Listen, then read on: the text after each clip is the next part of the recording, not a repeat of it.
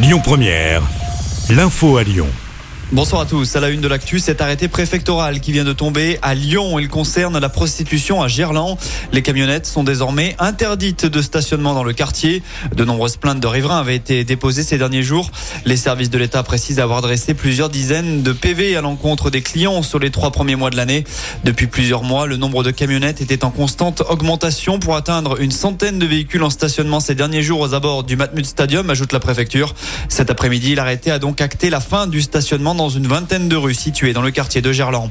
L'actu, c'est aussi les suites du 1er mai houleux à Lyon sur le volet judiciaire cette fois. Avant-hier, 66 personnes ont été placées en garde à vue. À l'issue de celle-ci, 27 ont été relâchées et 37 vont être jugés. L'un des interpellés est déjà passé devant la justice. Il a été condamné à 6 mois de prison avec sursis.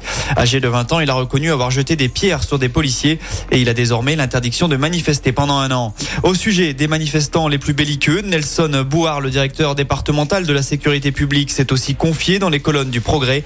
Les Black Blocs sont constitués d'assassins potentiels, a-t-il notamment indiqué.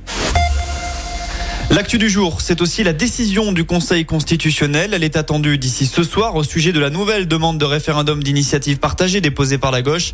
Il vise à limiter l'âge de départ à la retraite à 62 ans contre les 64 prévus avec la réforme.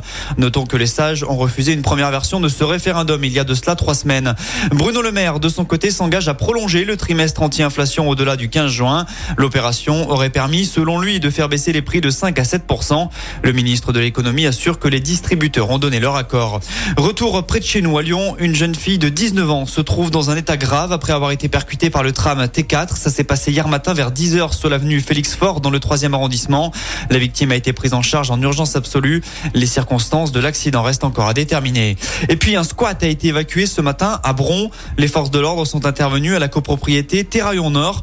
Le bâtiment doit être détruit mais il était occupé illégalement. Une quinzaine d'appartements étaient squattés. La police a aussi mis un terme à l'activité d'un bar qui était ouvert sur place et où plusieurs trafics avaient lieu. On se quitte avec un mot de sport. Il a du basket à suivre ce soir. L'Asvel 5e reçoit Cholet 6e pour le compte de la 26e journée de Betclic Elite. Coup d'envoi du match à 20h à l'Astrobal.